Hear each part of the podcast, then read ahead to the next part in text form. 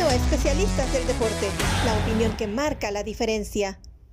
¿Qué tal? ¿Cómo están? Qué placer saludarles. Yo soy Verónica Rodríguez y me encuentro en compañía, y por eso ven esta sonrisa en mi cara, de mi querido Oscar, al cual le quiero dar la bienvenida. Dos semanas intensas de trabajo que no tuvimos el placer de escucharte, de tener este momento en la semana de poder platicar de Fórmula 1. Y ahora que regresas, tenemos que mandarle un fuerte abrazo a Javo, que está un poquito mal de la garganta por gritar tanto en el Gran Premio de Japón. Estaba eh, desde su casa, muy tarde ya en la madrugada, gritando hasta Suzuka de lo que estaba sucediendo. Así que, Oscar, ¿cómo estás? Te doy la bienvenida. ¿Qué tal? Contento de estar acá de vuelta con ustedes en Especialistas del Deporte y en Escudería WD. De verdad que esta charla te alinea las energías formuleras. Así que estoy muy contento de estar acá con el equipo. Y sí, lo de Javo fue impresionante porque hasta los vecinos decían, bueno, este señor qué le ocurre con esta, con esta victoria del día de hoy de Max Verstappen y, todo lo que le pasó a Checo. Así que bueno, nada, hago un abrazo grande y espero que te, puedas recuperar pronto. Ya, Javo ya estaba con el tecito con miel en el primer retiro de Checo y luego regresó a la pista. Ya, ya lo vamos a estar platicando. Eh, pero primero, si te parece, platicar de los, de los logros y de los récords. Es decir, a falta de seis carreras, eh, Red Bull se lleva el campeonato de constructores. No es ninguna sorpresa, por supuesto se dieron los festejos ahí en Japón, que me parece que el escenario era ideal, ¿no? Con, eh, obviamente, en casa de Honda, eh, teniendo toda la gente de, Red Bull alrededor y pueden celebrar este, este campeonato de constructores, en donde a través de redes sociales o en la misma transmisión que tú y yo vemos, sabemos que hicieron menos el trabajo de Checo Pérez para lograr este campeonato de constructores, pero en realidad es que todos los puntos se han sumado, así que em, aquí, aquí, aquí no hay duda, ¿no? O sea, los números hablan y es así como Red Bull se lleva el campeonato de constructores a falta de seis carreras, Oscar. Sí, yo creo que es muy sesgado a veces el, el análisis, es, es, desafortunado que para la foto, ¿verdad? Es como que si estás en un casamiento, en un matrimonio, en una boda, dependiendo cómo le digan en su localidad, en ese preciso momento que te van a tomar la foto, tienes el botón afuera de la, de la camisa y quedó así la foto. Estuviste toda la fiesta con el botón bien puesto, pero en ese momento de la foto quedaste mal, ¿no? Esto es lo que le ha pasado a Checo Pérez. Checo viene sumando un montón de puntos, viene contribuyendo en este campeonato de constructores más que ningún otro compañero anterior a Max Verstappen y de pronto en la foto, en esa carrera final de Japón, pues el botón estaba suelto, tuvo una mala carrera, no suma puntos y el campeonato resulta allí. Pero esto no de ninguna manera puede restarle el mérito al mexicano, el de Guadalajara, que ha venido constantemente, eh, bueno, capturando esas unidades puntuables con buenos resultados. Eh, pudieran haber sido mejores, sin duda alguna, pero también no, le podemos, no podemos dejar de ser objetivos. Este campeonato se ha construido de a dos entre Max Verstappen y Sergio Checo Pérez. Lo malo es que las declaraciones de Max, Vero, eh, a veces no ayudan, ¿no? Estas declaraciones en donde decía, yo solo puedo ganar el campeonato de constructores. No, usted solo no puede porque ya lo intentó, y, no salía, ¿sí? Eh, con compañeros anteriores que no sumaban puntos. Con Checo es posible ganar back to back el, el, campeonato de constructores y esto es la realidad objetiva. Lástima que para la foto del Gran Premio de Japón, que es cuando se consigue esto, pues no estaba sumando puntos eh, Checo, lo cual aumenta esta o alimenta esta narrativa antichequista en algunos, en algunos casos. Oye, y tocaste un temazo, porque de hecho, eh, si se meten a redes sociales, el tweet o el ex, ¿no? De festejo de Max Verstappen son cuatro fotografías diciendo por fin nos llevamos, eh, o bueno, celebrando el campeonato de constructores. En las cuatro fotografías en ninguna sale Checo, ¿no? Y, que al fin y al cabo habla mucho de lo que está sucediendo. No ayudan ese tipo de cosas, así como Helmut Marco tampoco ayuda y demás. Y, y, y obviamente acompañado de justamente todos los errores y los accidentes y los, y las, los infortunios que se llevaron a cabo en Japón para Checo Pérez, pues no ayudan. Celebrando, por supuesto, lo de Max, que fue extraordinario, que me parece que le pican el orgullo en Singapur y que llega a Suzuka. Y, ya lo había anunciado Horner, ¿no? Porque al parecer juegan pádel los miércoles. Los miércoles se juntan Christian Horner y Max Verstappen a jugar pádel y ahí le dijo, quiero sacar tantos eh, segundos de ventaja para enseñarles, ¿no? Que Red Bull no es que tuvo mejor ni mucho menos. Y lo hizo, ¿no? Lo cumplió como lo es Max Verstappen y como la bestia competitiva que es. Sí, definitivamente Max Verstappen hay que verlo muy bien porque eh, empieza a formar parte de ese grupo de los, de los irrepetibles. Eh, me refiero a grandes campeones del mundo. Recuerda las estadísticas, ¿no? Él se está metiendo en una zona en donde solamente está Nigel Mansell, Alan Prost, Ayrton Senna Silva, Michael Schumacher, Lewis Hamilton. Fangio, se está metiendo en un lugar eh, definitivamente, Vero, en donde Max Verstappen está haciendo historia. Yo creo que hay que aprovecharlo Mm. y verlo. Había gente que en su momento a Michael Jordan no le gustaba porque lo rompía todo, porque lo ganaba todo. Bueno, estamos en un momento de estos y hay que apreciar a este, a este súper talento, a este Djokovic de la, por, por hacer una, una comparación así muy leve, de, a este Djokovic de la Fórmula 1 como lo es eh, Max Verstappen. Así que cuidado porque hay que aprovechar de ver este súper talento y me parece que lo ha, ha tenido un comeback bestial. Sin, sin lugar a dudas, si le das un auto ganador a Max Verstappen, va a ganar la carrera. Pero eh, no hay, no hay de verdad ningún tipo de dudas. Este tipo está para, para ganar campeonatos mundiales de acá a un buen rato. Claro, la consistencia que ha demostrado es algo impresionante. De hecho, eh, pues ya contando los puntos, es muy probable que en dos semanas tengamos campeón del mundo y que las cosas se den en Qatar para que Max Verstappen ya pueda eh, celebrar su tercer campeonato del mundo. Pero si me pongo de bruja a ver el futuro, bueno, aquí el brujo fue el productor, porque me planteó un escenario que me asusta. Y me asusta para mal. Eh, si, si la irregularidad de Checo continúa, y Hamilton sigue sumando puntos, hay que recordar que hoy por hoy en- el campeonato de pilotos hay 33 puntos de diferencia. Existe la posibilidad, matemática sí, de que Checo deje de sumar y que Lewis Hamilton lo alcance y hasta lo pueda rebasar. Ya mi productor, ¿no? Que, comenzó el día con el pie izquierdo, me parece, y ya planteaba que hasta se dé en el Gran Premio de México. o sea, poniendo toda la carne al asador. ¿Cómo ves este escenario tú, Oscar? Pues la verdad es, eh, espero que no se cumpla el escenario de, de donde Checo pierde el segundo lugar en México, porque pues sería bastante fuerte que esto ocurra. Ustedes eh, mexicanos saben perfectamente más que yo, yo he estado, he tenido la suerte de estar ahí, eh, que el Gran Premio de México en el circuito Hermanos Rodríguez eh, arranca en un contexto de, de días festivos dentro de México, Ciudad de México se paraliza por esto, va toda la afición ahí y la gran fiesta que se hace en este circuito de verdad que no tiene, no tiene parangón. Creo que solamente eh, Países Bajos tiene una fiesta similar a esta eh, y, y te diría que nosotros tenemos otros componentes dentro de esa fiesta que hace más feliz el, todavía la- el festejo. Entonces sería muy Claro. triste que esto ocurra. Eh, le queda un poquito grande a Hamilton porque yo, yo, yo creería que Mercedes está bien consolidado, tiene un buen ejercicio de, de estrategias, están poniendo adelante a Hamilton de Russell para poder hacer este undercut a, Carlos Sainz y es lo que creo que van a tender a hacer en el resto de- de lo que queda de campeonato mundial. Oye, pero yo quiero apostar en positivo. Yo creo que Checo, después de haber tocado fondo ahora en Japón, va a poder ir consistentemente a buscar esos puntos. Y una vez que Max Verstappen consiga el campeonato mundial, yo creo que el equipo se va a abocar a ayudar a Checo Pérez a conseguir el subcampeonato, ayudarlo, entiéndanme bien, porque ya me van a decir en las redes sociales que no, que no lo ayudan, que lo desayudan y todos los conspiranoicos a decir, van a hacer lo que esté claro. Va, va- van a estar dentro de lo posible tratando de conseguir el subcampeonato de Checo Pérez. ¿Y por qué lo digo? Porque a Red Bull, Red Bull le interesa llevarse todo, el de constructores, el de pilotos y el, de- y el subcampeonato también. Eso es así, el de pilotos. Claro.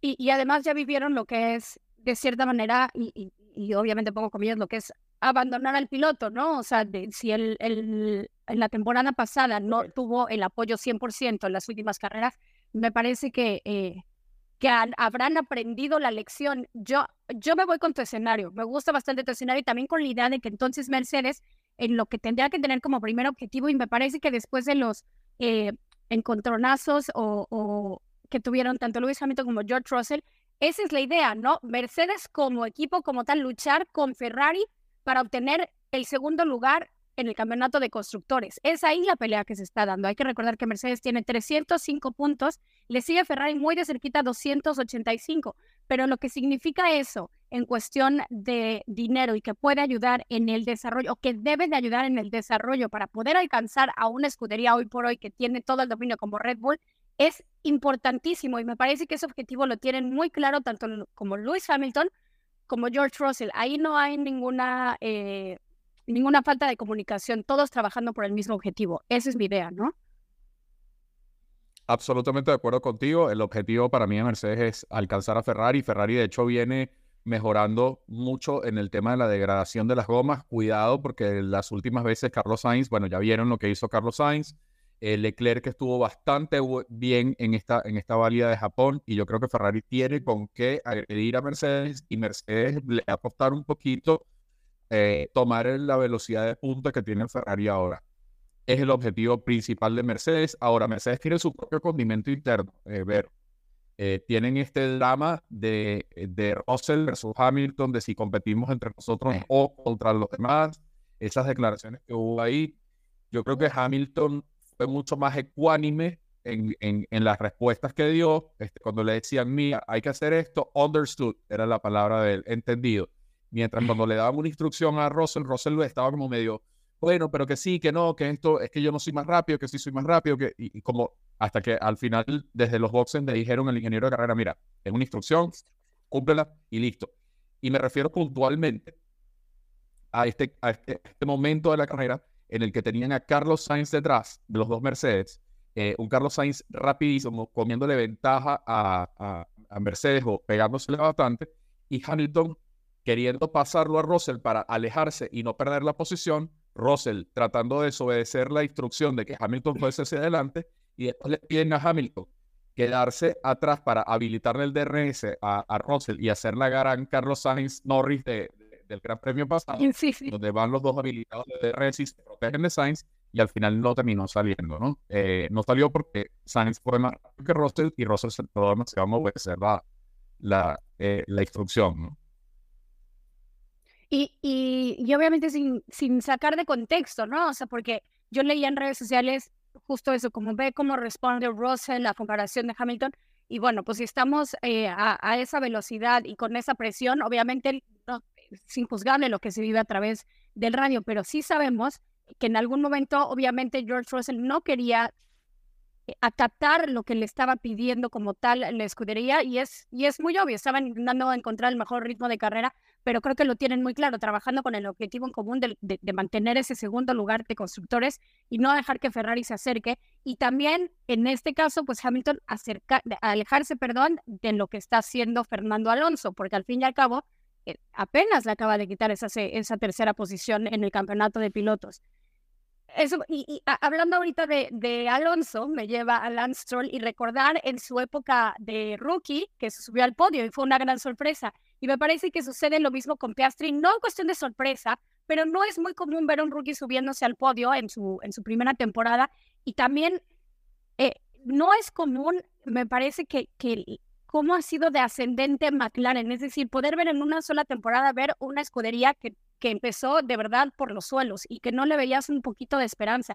Y después levantó un poquito, pero después se volvió a caer. Y hoy por hoy me parece que está más sólido y estable el desarrollo que ha puesto McLaren en su auto, ¿no? Bueno, eh, Vero, la verdad, espectacular lo de McLaren. Yo creo que tú has dicho una palabra que es progresivo y a mí me gusta utilizar esa palabra en el caso de, de, McLaren. Creo que ellos han hecho un trabajo muy sólido que es al contrario del de Aston Martin, ¿no? Aston Martin al principio empezó con una primavera bestial, con un Fernando Alonso que, que descollaba y que estaba, se veía como la principal amenaza a Red Bull y que después terminó eh, apagándose eso quizás por inversión, quizás porque se quemaron todos los fuegos artificiales al principio de la fiesta y después no quedó para el final. Eh, pero en todo caso, McLaren viene increciendo, ¿no? Viene haciendo las cosas poco a poco. Me encantó Piastri, me parece que es un pilotazo, que tiene muchas cosas que mostrarnos. Estuvo mejor en la interpretación de las gomas Lando Norris. Creo que Norris saca mejor provecho del rendimiento de los neumáticos a largo plazo. Pero bueno, también tiene más temporadas encima, ¿no? Piastri lo que sí está mostrando es que tiene para quedarse en la Fórmula 1 y que verdaderamente cuando decían que era un talento que venía a, mostrar algo más en la categoría reina, pues verdaderamente lo está cumpliendo, ¿no? O sea, ¿verdad? Piastri ha sido un estupendo fichaje para, para McLaren. Y sobre todo si, si vemos cómo se ha dado el, el desempeño o las temporadas para otros rookies. Eh, obviamente no, no quisiera comparar con Nick DeVries porque no sé, las cosas no se le dieron y, a mi gusto no, no le dieron el tiempo necesario. Esa es en opinión muy personal. Em, pero, pero, por ejemplo, Piastri anuncia ¿no? que, que extiende el contrato con McLaren. Y hemos visto esta silly season como los asientos eh, se van ocupando, menos uno, que hoy estás uniformado y de gana. hay un puesto todavía en juego, que es eh, uno de los asientos de Williams, que es el de Logan Sargent. No sé si tú, siendo, estando allá adentro, sepas algo o, o, quién podría ocupar ese lugar, porque hoy por hoy la parrilla para el 2024 ya está casi clara, a excepción por ese asiento. Bueno, la verdad que no, no tengo absolutamente nada claro respecto a eso, porque pues no, no hay forma de saberlo, pero sí estoy contigo en que la verdad que Logan Sargent no figura y por eso no está definido eh, el 2024 esa segunda butaca. Esa segunda butaca ya viene anteriormente de haber sido ocupada por Nicolás Latifi. Recuerden que también fue un piloto complejo, eh, sobre todo en términos de, dinero, ¿no? O sea, esto de, de, los, del cuidado de los autos, el romper los autos les cuesta dinero a las escuderías y ahí es donde empieza, por mucho patrocinio que tenga el piloto, eh, se empieza a ser difícil tener que reparar el auto y costoso y te saca el presupuesto. Entonces vienen sonando nombres, el de Mick Schumacher viene sonando hace algún tiempo, eh, Mick Schumacher también tiene un récord de destrucción de autos importante, así que habría que tener cuidado con esto. Y me queda la sensación, güera, de que Lawson quedó por fuera cuando Alfa Tauri renueva a Ricciardo o a Richardo y renueva a Yuki Tsunoda queda Lawson, que ha mostrado ser un gran piloto, queda fuera de la Fórmula 1 del 2024 y Lawson sería una gran oportunidad para firmarlo en Williams. Ojalá lo estén considerando y que, y que pueda Lawson eh, salir de la estructura Red Bull y subirse a un Williams. Sería genial. Tú casi un, un temazo, porque a mí no me sonó muy lógico en cuestión de desempeño o hasta de identidad de la escudería como lo es Alfa Tauri con talentos jóvenes y cómo quiere trabajar y, a los pilotos que ha sacado justamente a la máxima categoría que, que al anunciar sus asientos de 2024 pusieran a Daniel Richardo hasta que recordé que viene toda una nueva imagen para la escudería y que sabemos que un elemento eh, de mercadotecnia excepcional es el Richardo. Es lo único que me hace eh, entender por qué darle ese asiento y por, con la identidad que había mostrado hasta el día de hoy Alfa Tauri a alguien como Daniel Richardo y no a Liam Lawson. Bueno, yo creo que es por un tema de simpatía del paddock. Eh, creo que Richardo tiene su propio fandom eh, importante dentro de la Fórmula 1. Creo que en este recambio de imagen que va a tener Alfa Tauri, eh, viene bien tener esa sonrisa del australiano allí, allí sentada pero la verdad es que va a tener que mostrar muchas más cosas que esas. Eh, va a tener que mostrar que hace puntos, que es mejor que Yuki Tsunoda, eh, porque Lawson está haciendo un tremendo papel, no lo digo en sentido irónico, lo digo destacando las habilidades de este, de este piloto que verdaderamente ha mostrado estar a la altura del desafío que le tiraron, que, era, que es sustituir al sustituto. ¿no? Recordamos que, que Richardo no era parte del, del, del plantel inicial de este campeonato 2023 y le ha tocado, bueno, tras esta fractura, al sustituto ser sustituido, ¿no? Nick de Vries el puesto que estaba al principio. Y, y, y, de hecho, en algún momento hasta es como, han tenido más pilotos que puntos en la temporada. Digo, lo bueno es que ya, ya, sumió, ya sumó Liam Lawson, pero en algún momento ya tenían tres pilotos y no habían sumado un solo punto con, con Alfa Tauri. A lo que me lleva también a otra escudería como lo es Alpine Mm, no sé, no sé qué tan bien quedaron las cosas entre Gasly, entre Ocon después de Japón, porque, porque hablamos de, por, supuesto, lo que sucedió en Mercedes o, el tipo de comunicación que tendría, por ejemplo, Fernando Alonso con Lance pero ¿qué está sucediendo ahí con, con Gasly y con Ocon? Me parece que las cosas no quedaron eh, tan smooth después de lo que sucedió en Suzuka. Mira, Ocon no es un piloto fácil. Eh, sin duda tiene un talentazo. Yo creo que es un piloto que tiene muchas cosas para mostrar todavía, pero es un piloto complicado. Lo decía Fernando Alonso, su salida. Tampoco, tampoco. Eh, tampoco lo es. Pero me parece que Ocon tiene un pasado, tiene un pasado comprobable. Eh, con Checo Pérez lo vivimos. también con Alonso lo, lo, tuvimos. Es un piloto que saca mucho los codos a la hora de ser superado y más allá de lo conductivo, es un tipo que le gusta, compite en todos los aspectos posibles de la Fórmula 1, que no solamente en la pista, sino fuera de ella. Y Gasly, que no es un, eh, un caramelo, ¿verdad? No es un tipo demasiado dulce en, en, en, términos de trato, pues es una combinación explosiva lo que tienen ahí en Alpine. Un Ocon que es, fuerte y un Gasly que es contestatario. Entonces, está difícil, está difícil la cosa en Alpine. Ahorita que dijiste de Ocon, eh, que recordábamos los tiempos con Checo o cómo la sufrió también, entre comillas, Fernando Alonso. ¿No te acuerdas? Hay un momentazo y, híjole, no sé, quiero decir que a lo mejor habrá sido unos cinco años atrás o seis, no lo tengo claro, cuando Max Verstappen va en los boxes y empuja a Ocon eh, y, le echa bronca, ¿te acuerdas? Sí, sí, sí, sí, sí, sí, sí, me acuerdo, me acuerdo. De hecho, hay, un, hay muchos episodios así de, entre, de los dos pilotos. Cuando tú vas a buscar episodios de Ocon por separado en modo broncas, eh, vas a encontrar un montón. Y cuando vas a buscar de Pierre Gasly, también encuentras un montón. Entonces yo creo que los han, han, combinado a, dos pilotos difíciles de manejar. No quiero ser el gerente de recursos humanos de, de, Alpine de ninguna manera y después de la renuncia o de la salida, mejor dicho, porque eso no fue una renuncia, de la salida de, del, del director técnico, pues más todavía. El ambiente está muy difícil en, en Alpine y, y la verdad que también eh, eh, hay una cosa, Vero, que, que tenemos que tener en cuenta estar 10 barra 15 caballos de fuerza atrás del resto de los equipos debe ser muy duro también. Eso, eso debe estar. Claro. Porque ese plan que tenía Alpine eh, no se está cumpliendo en lo absoluto.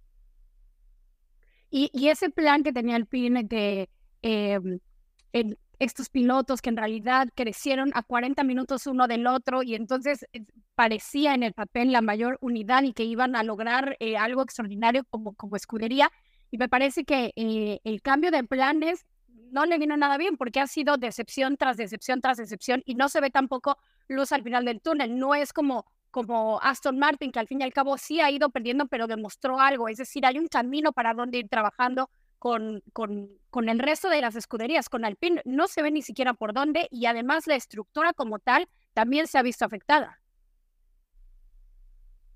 Así es, así es. Creo que lo, lo de Alpine es la tormenta perfecta de un equipo que se está autodestruyendo en la Fórmula 1 eh, y, y, que va a tener que tener una corrección inmediata, porque si no, en el cortísimo plazo, un Haas los va a superar, el Williams va a dejar atrás rápidamente. O sea, creo que tienen mucho trabajo por hacer y desde el punto de vista humano, eh, y ahí es donde está lo difícil, porque eh, más allá, en la Fórmula 1, obviamente mucha parte es técnica, mucho tiene que ver con el auto, con esos caballos de fuerza que hablábamos, y todas esas cosas se pueden arreglar con un buen Adrián Nubio, con un genio de estos que pueda, un gran ingeniero que pueda darte horas de túnel de viento, y esas cosas se arreglan. Ahora, la parte humana a veces no se puede arreglar. Entonces, ahí está el, ese dilema complejo de Alpine como esta estructura francesa, toda francesa, que quizás en, ese este, en eso justamente está el error, en que no haya una diversidad adentro de ese equipo, en donde hayan dos pilotos de, local, de localidades distintas, en donde, no sé, se, se abra un poquito más el, el, el, espectro de quienes incluyen allí dentro de la, el, del equipo deportivo.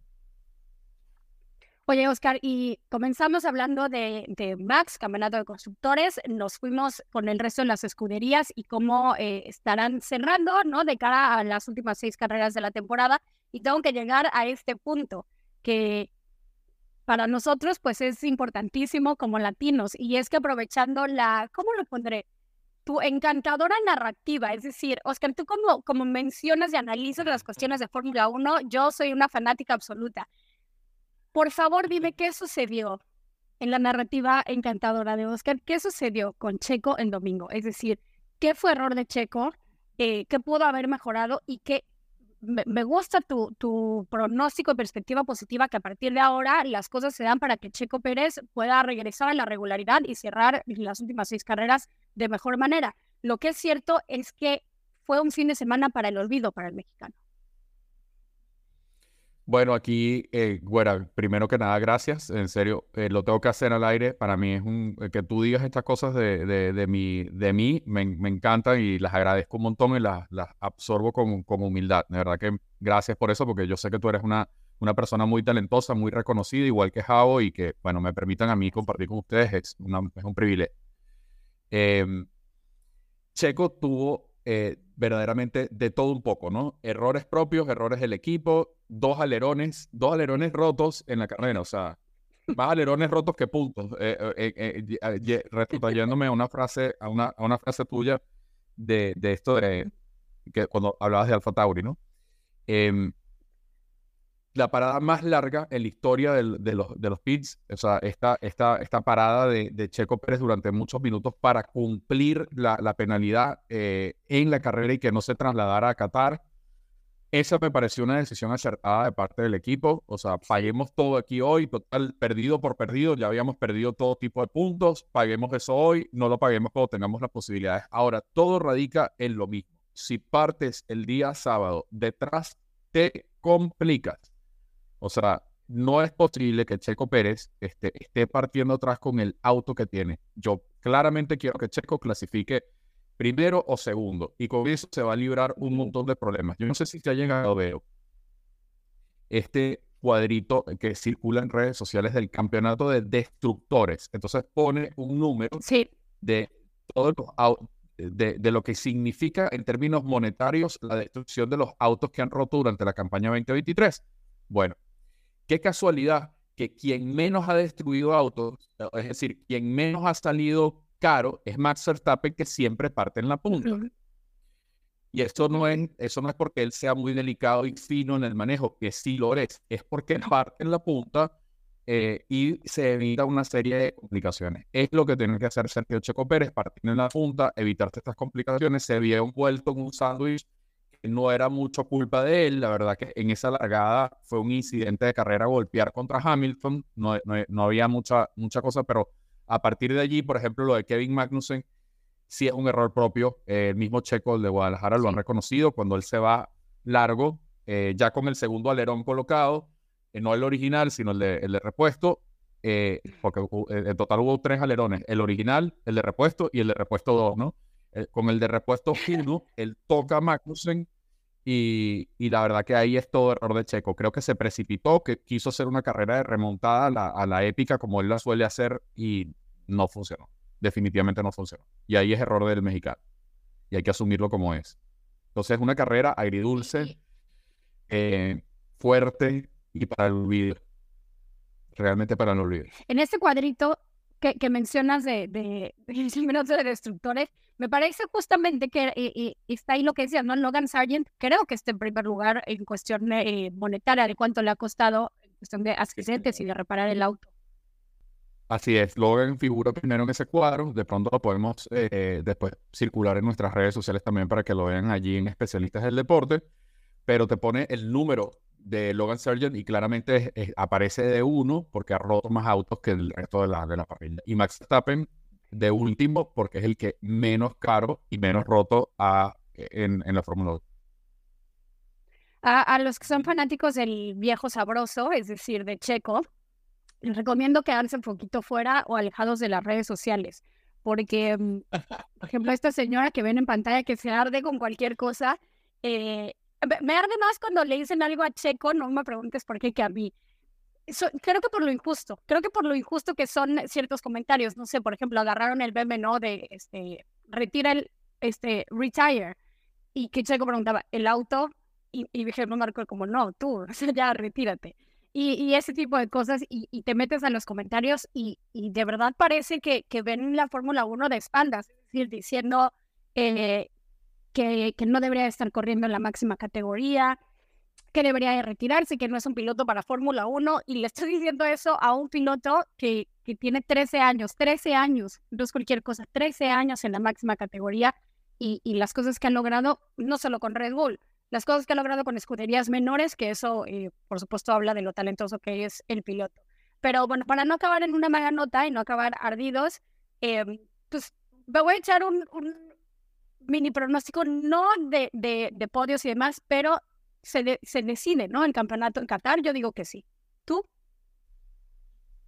Sí, también, también. Yo creo que es inevitable. El ritmo que mostró Max Verstappen eh, en Japón fue, chicos, esto está por cerrarse la Santa María y eh, cerrar el campeonato 2023. Eh, la verdad que Max se encargó de mostrar centímetro a centímetro por qué va a ser el campeón 2023, salvo que algo muy rocambolesco ocurra en la vida. eh, esto es inevitable. Max Verstappen hoy es como Thanos, inevitable, ¿no? Eh, así que eh, muy bien por Max. Para mí es en Qatar. Para mí es Qatar. Para mí es Qatar también, y obviamente la próxima semana les daremos la mejor previa de lo que se puede esperar en ese Gran Premio, porque no solamente eh, se trabaja para un piloto campeón. Hay muchísimas cosas que decidirse a lo largo de las carreras que, que, que restan. Por lo pronto, Oscar, tengo que decirte que yo sé que siempre estás muy ocupado, pero yo agradezco que hoy no hayas estado en chinga. Y disculpen la mala palabra, pero es que me emociona mucho cuando Oscar está aquí. Así que te quiero agradecer por, por el highlight de la semana y poder platicar de la máxima categoría del automovilismo contigo. No, bueno, al revés. Este, yo agradecidísimo de estar contigo y con Javo y, y con el mago de Oz, que está acá en, el, en los comandos de especialistas del deporte y de escudería WD. De verdad, es un privilegio. A mí esta charla me, nivela la energía formulera, como les decía al principio, es como que me calibra y me deja con todo tranquilo para presenciar el próximo Gran Premio. Así que gracias, gracias por, por compartirlo, este espacio con, con, entre todos. La verdad que es, genial. Oye, neta que sí, es como pasar a boxes, ¿no? Es como pasar a boxes y tú ya sales otra vez de alineado hasta con chakras alineados.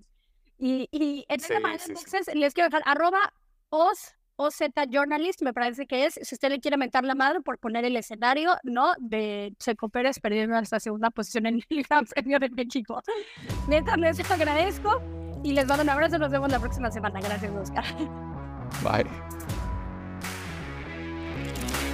Gracias por acompañarnos en Especialistas del Deporte.